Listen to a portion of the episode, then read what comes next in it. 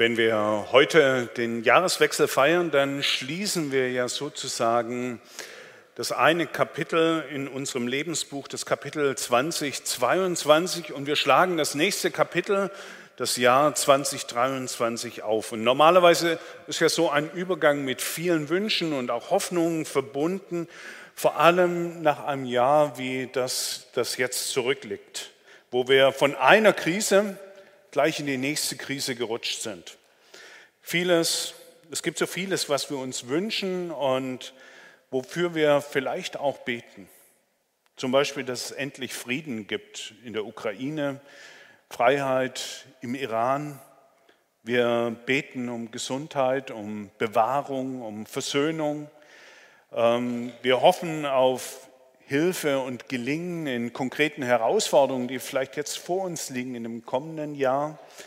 Da gibt es Entscheidungen, die wir treffen müssen. Wir wünschen uns, dass, sie, dass wir die richtige Entscheidung treffen und dass es gut ausgeht. Und das alles sind gute und wichtige Wünsche und Hoffnungen. Und ich möchte euch heute ein weiteres Anliegen ans Herz legen. Vielleicht ist es etwas, was du gar nicht so auf dem Schirm hast oder wenn du das Anliegen gleich hörst, äh, vielleicht ist es etwas, wovor du sogar etwas Angst hast. Aber ich glaube, es ist etwas, wofür wir zum Jahreswechsel unbedingt beten sollten. Es ist ein Gebet, das der König David schon vor ungefähr 3000 Jahren gebetet hat. Und ich möchte euch heute am Jahreswechsel einladen, dass du dieses Gebet zu deinem eigenen Gebet machst. Und das nicht nur heute, sondern dass du es mitnimmst in das neue Jahr und um es mal ganz konkret zu machen, dass du jede Woche im kommenden Jahr einmal dieses Gebet betest. Das heißt 52 Mal im Jahr 2023. Und es ist folgendes Gebet, ihr findet das im Psalm 139 in Vers 23 und 24. Dort betet David, erforsche mich Gott und erkenne, was in meinem Herzen vor sich geht. Prüfe mich und erkenne meine Gedanken. Sieh, ob ich einen Weg eingeschlagen habe, der mich von dir wegführen würde. Und leite mich auf dem Weg, der ewig Bestand hat. Ich weiß nicht, was du denkst, wenn du das so hörst oder liest. Vielleicht löst das tatsächlich bei dir Unbehagen aus. So diese Vorstellung, jemand anderem dein Leben zu öffnen. Es könnte ja etwas zum Vorschein kommen, worüber du gar nicht so gerne nachdenken möchtest. Oder vielleicht führt es zu unbequemen Fragen und möglicherweise zu Veränderungen, zu denen du gar nicht so bereit bist. Und deshalb denkst du vielleicht, na, dann öffne ich lieber mein Leben nicht. Es ist vielleicht besser, die Türen und die Fenster zu meinem Herzen ganz fest zu verrammeln. Aber das ist nicht möglich. Das geht gar nicht. Das ist das, was David in diesem Psalm 139 entdeckt, was ihm bewusst wird. Diese zwei Verse stehen ganz am Ende dieses Psalms. Und diese zwei Verse sind die Antwort auf das, worüber David am Anfang, im ersten Teil dieses Psalms nachgedacht hat.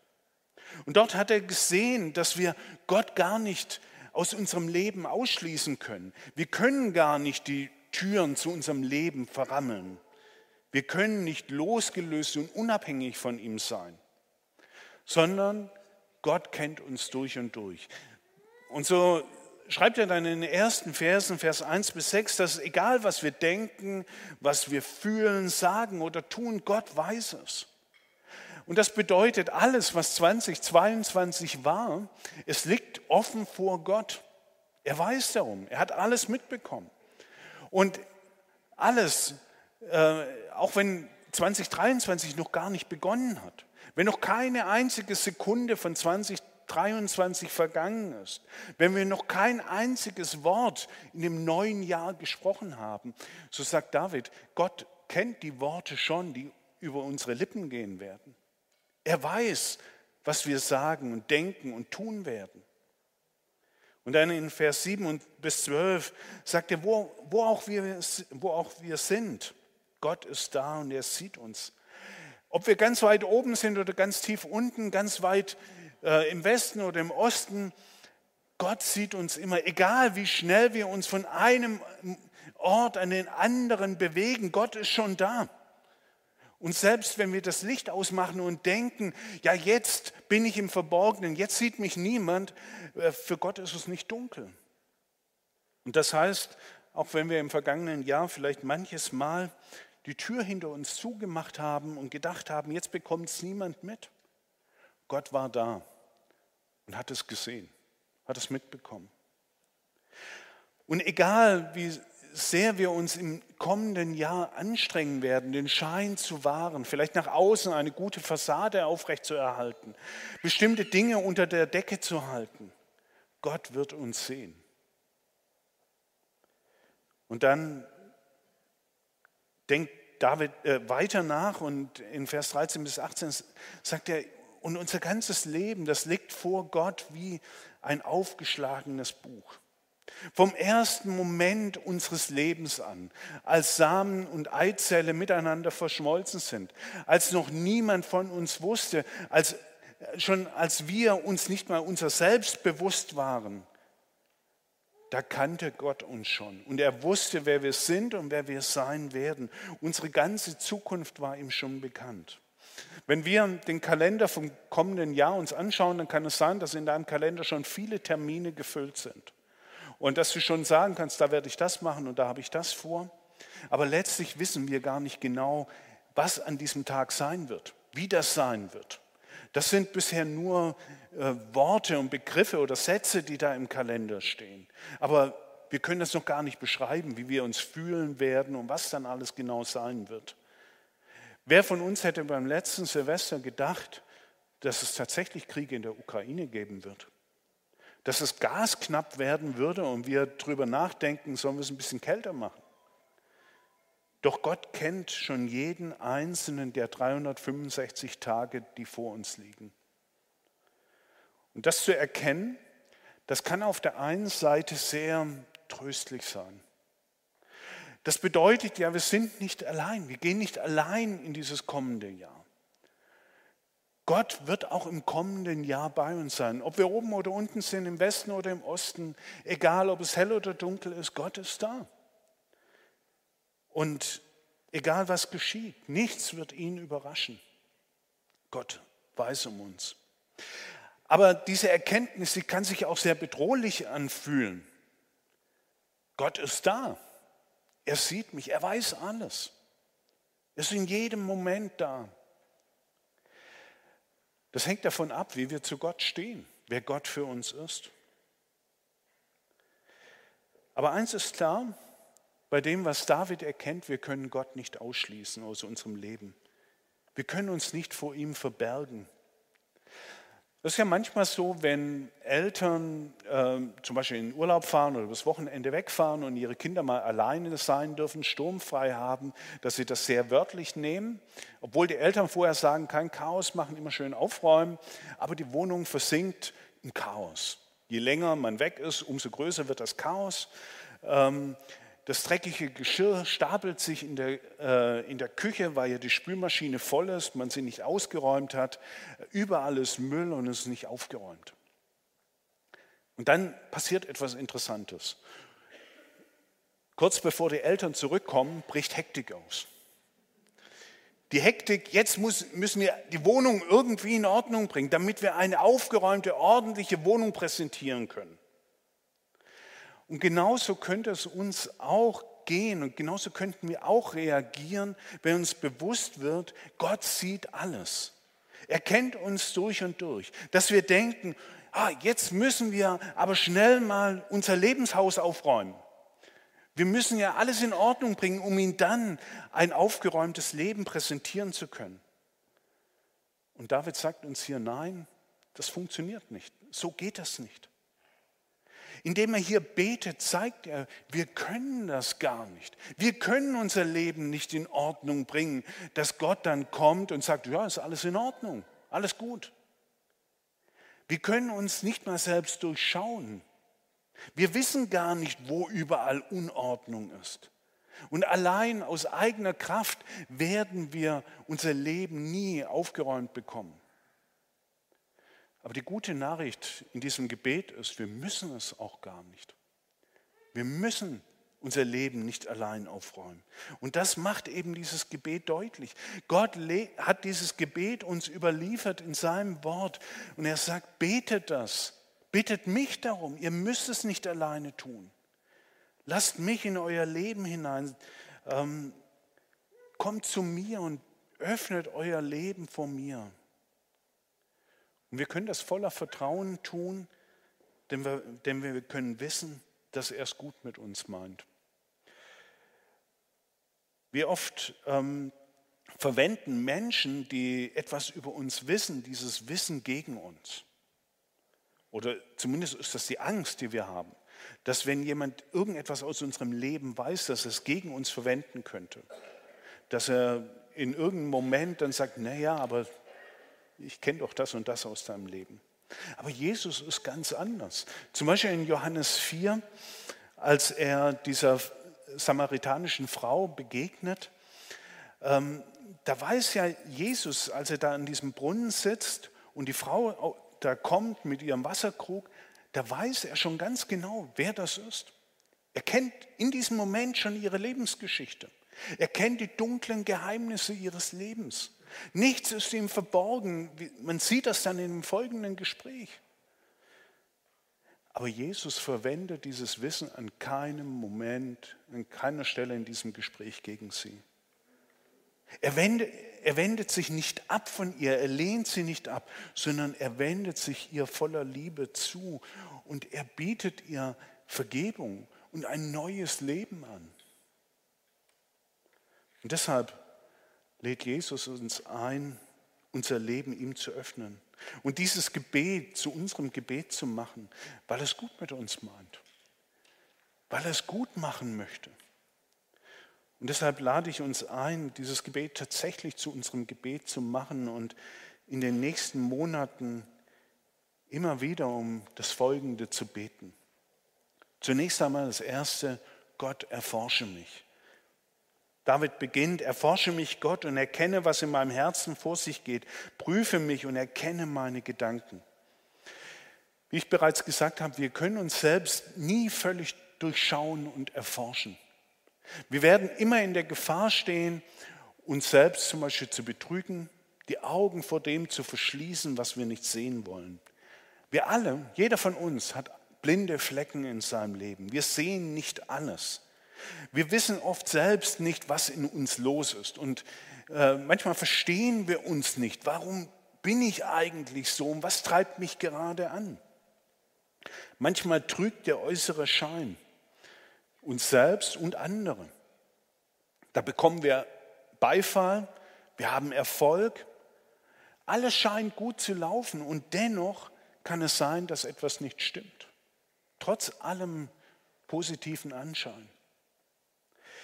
Wir sehen immer nur einen Ausschnitt von uns, immer nur einen Teil der Wirklichkeit. Und letztlich gibt es nur einen, der weiß, wer ich wirklich bin, und das ist Gott. Nur er weiß, was in meinem Inneren abgeht. Nur er weiß, wer ich bin, wenn mich niemand sieht. Und deshalb betet David, erforsche mich. Erforsche mich, wie es ein Ermittler, wie ein Kommissar tut, der alles durchleuchtet, der jeden Stein umdreht, der genau nachfragt und nachbohrt und alles untersucht. Erforsche mich, prüfe mich, wie man Gold prüft, wie jemand, der eben prüft, ist das Gold echt und wie rein ist es, gibt es Verunreinigungen. Und David sagt, so Gott, prüfe mich so auf diese Art und Weise, mein Innerstes, meine Gedanken, meine Gefühle, meine Motive, meine Ziele und Wünsche. Durchleuchte mich bis ins tiefste Innere hinein. Und wir? Wie ist das? Bist du, bin ich dazu bereit, das zu beten? Sind wir bereit, uns bei Gott ins MRT zu legen und zu sagen, bring alles ans Licht, deck alles auf? Mach du eine Hausdurchsuchung in meinem Lebenshaus Durchforsche das zurückliegende Jahr, was in mir vorgegangen ist, was ich gedacht habe, was ich getan habe, was mich angetrieben hat. Prüfe, mit was für einem Herzen ich ins neue Jahr gehe, mit welcher Einstellung, mit welchen Zielen, mit welchen Prioritäten. Wenn man mit dem Auto unterwegs ist, dann kann es sein, wenn man nicht aufpasst, dass man zum Beispiel auf den unbefestigten Randstreifen kommt. Und dass man dann in der Gefahr ist, von der Straße ganz abzukommen, im Straßengraben zu landen oder gegen einen Baum zu fahren. Es kann auch sein, wenn wir mit dem Auto unterwegs sind, dass wir und wir passen nicht auf, dass wir plötzlich auf der falschen Spur fahren und dann falsch abbiegen und ohne dass wir es wahrnehmen, wir sind in eine ganz andere Richtung unterwegs. Und genauso kann es auch in unserem Leben sein, dass wir irgendwie von der Fahrbahn abkommen. Dass es Dinge in unserem Leben gibt, die wir zulassen, die sich irgendwie einschleichen ähm, und die uns, wenn wir so weitermachen, die uns früher oder später in den Straßengraben bringen werden, die dafür sorgen werden, dass wir irgendwo gegen einen Baum fahren. Oder wir haben Entscheidungen getroffen, wir haben Prioritäten neu gesetzt und die geben unserem Leben eine andere Richtung. Und ob wir es wahrnehmen oder nicht, führen sie uns vielleicht von Gott weg. Manchmal merken wir das gar nicht oder wir merken es erst sehr spät, dass wir abgebogen sind, dass wir irgendwie auf Abwege geraten sind, weil wir vielleicht so beschäftigt sind oder es fühlt sich alles so normal an und wir meinen, es ist alles in Ordnung und wir realisieren gar nicht, wohin wir eigentlich unterwegs sind. Und deshalb betet David in Vers 24, sieh, ob ich einen Weg eingeschlagen habe, der mich von dir wegführen würde. Das heißt, er betet, Gott, schau, ob ich auf Abwege geraten bin. Bin ich auf einem Weg, der mich von dir wegführt? Bin ich auf einem Weg, der dir nicht gefällt? Der dich betrübt? Bin ich auf einem Weg, der schlecht ist und der mir letztlich selbst schaden wird? Und vielleicht fällt dir das gar nicht so leicht, das zu beten, weil wir mögen es ja oft nicht, wenn uns äh, jemand in Frage stellt, den Weg in Frage stellt, den wir eingeschlagen haben. Vielleicht hast du eine Entscheidung getroffen, hast lange mit dir gerungen und du sagst, nee, aber jetzt will ich dabei bleiben. Und du erwartest, dass alle dir zustimmen und das bestätigen. Und das erwartest du letztlich auch von Gott. Wir mögen es nicht, wenn jemand dann herkommt und sagt, naja, ich glaube, da müssen wir noch mal drüber nachdenken. Da müssen wir noch mal drüber reden. Vielleicht ist das doch keine so gute Idee. Und wenn wir das beten, was David hier betet, dann heißt das, wir bitten Gott, uns nicht nur auf die Schulter zu klopfen, sondern auch den Finger in die Wunde zu legen. Und vielleicht uns Dinge zu zeigen, die im vergangenen Jahr waren, die wir gerne unter den Tisch kehren würden, wo wir umkehren müssen. Dass er uns vielleicht Bitterkeit zeigt, die in unserem Herzen ist, die sich da auf, angestaut hat, wo Stolz und Überheblichkeit uns prägt oder wo wir eine falsche Entscheidung getroffen haben, tatsächlich uns für einen falschen Weg entschieden haben. Vielleicht zeigt er uns, wie wir über andere denken und reden.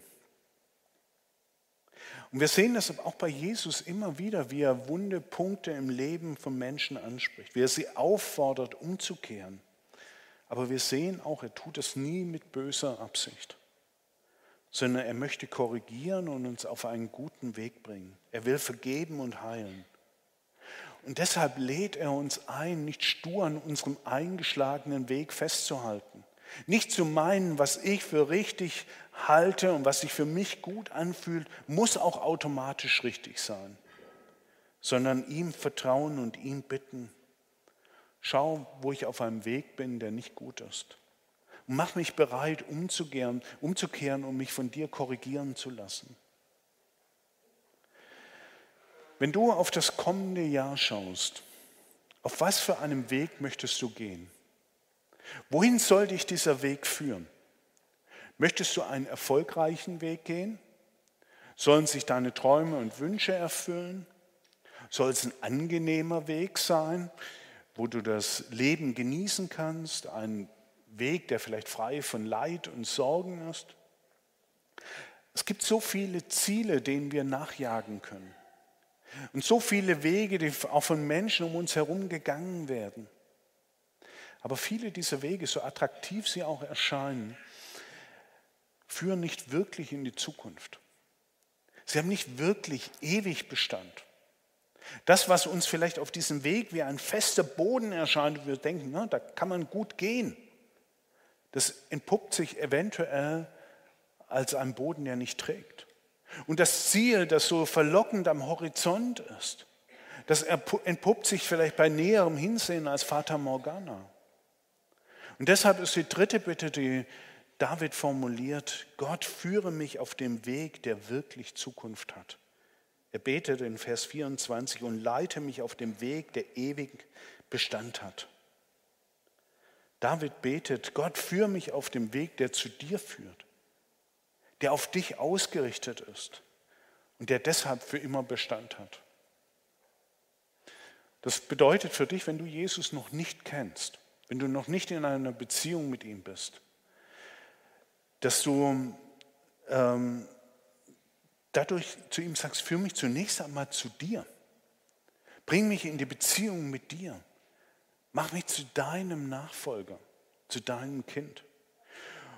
Und wenn du schon auf dem Weg mit Jesus bist, dann bedeutet das, dass du ihm sagst, hilf mir auf diesem Weg weiterzugehen. Halt mich ganz eng bei dir, dass ich dir treu bin Schenke, dass ich dir nicht untreu werde. Durchdringe und präge mein Leben. Diesen Weg, um den, für den David hier betet, diesen Weg, den können wir nie alleine gehen. Nicht aus eigener Kraft. So sehr wir uns auch abmühen, aber wenn wir auf eigene Faust das versuchen, dann werden wir immer einen Weg einschlagen, der uns von Gott wegführt dann wird es uns immer auf einen Weg, Weg von diesem Weg wegziehen, der wirklich zu, äh, Zukunft hat. Das heißt, wenn wir im kommenden Jahr uns nicht verirren wollen, wenn wir im kommenden Jahr weiterhin auf dem richtigen Weg unterwegs sein wollen, oder wenn wir im kommenden Jahr endlich den richtigen Weg finden wollen, dann brauchen wir viel mehr als nur gute Vorsätze dann brauchen wir Gottes Wirken und Führung in unserem Leben. Und deshalb bitte Gott im neuen Jahr immer wieder darum, dich diesen Weg zu führen und zu leiten. Anstatt dich ja, anstatt deinen eigenen Vorstellungen zu folgen oder den anderen auf ihren Wegen zu folgen. Wenn wir heute kurz vor dem Beginn des neuen Jahres stehen, dann fragt Gott uns, Möchtest du dieses Gebet zu deinem Gebet machen? Möchtest du mit diesen Bitten in das neue Jahr starten? Möchtest du in den kommenden 52 Wochen regelmäßig mich bitten, Gott, erforsche mich. Gott, schaue, ob ich auf Abwege geraten bin. Gott, führe mich auf dem Weg, der wirklich Zukunft hat. Wie antwortest du darauf? Was betest du heute Abend? für das kommende Jahr. Was wird dein Gebetsanliegen sein, das sich durch das kommende Jahr begleitet? Lass uns eine Zeit der Stille haben, wo wir Gott darauf antworten können.